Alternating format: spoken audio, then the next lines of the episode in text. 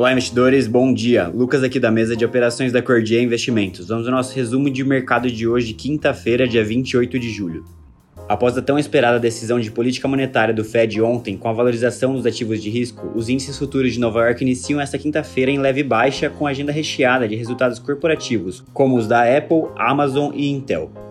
Além disso, temos também o PIB do segundo trimestre de 2022 dos Estados Unidos agora pela manhã, no qual a estimativa aponta para uma alta de 0,5% ante o primeiro trimestre de 2022 e o recuo de 1,6% na comparação com o ano passado. Dito isso, no pré-mercado global, esse pequeno futuro opera em leve queda de 0,3%, na zona do euro, o Eurostox opera em alta de 0,3%, enquanto na Ásia, a bolsa de Nikkei em Tóquio fechou com uma valorização de 0,4% e em Xangai, na China, acabou fechando levemente no positivo de 0,2%.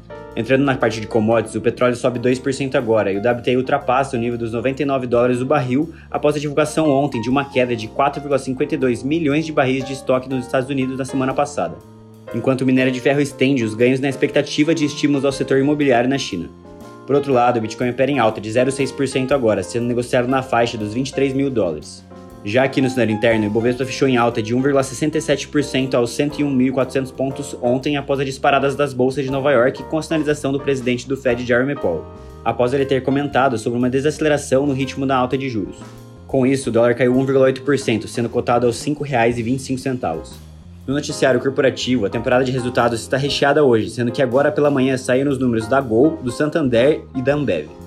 Com a Gol divulgando um prejuízo de 2,85 bilhões de reais no segundo trimestre de 2022, ante um lucro do ano passado, enquanto o Santander teve um lucro líquido gerencial de 4,1 bilhões de reais, uma queda de 2,1%, e a Ambev anunciou um lucro de 2,97 bilhões de reais no segundo tri, representando uma alta de 2,9%. Vale lembrar também que hoje, após o fechamento de mercado, será a vez da Vale, Petrobras, Ipera e Eco Rodovias.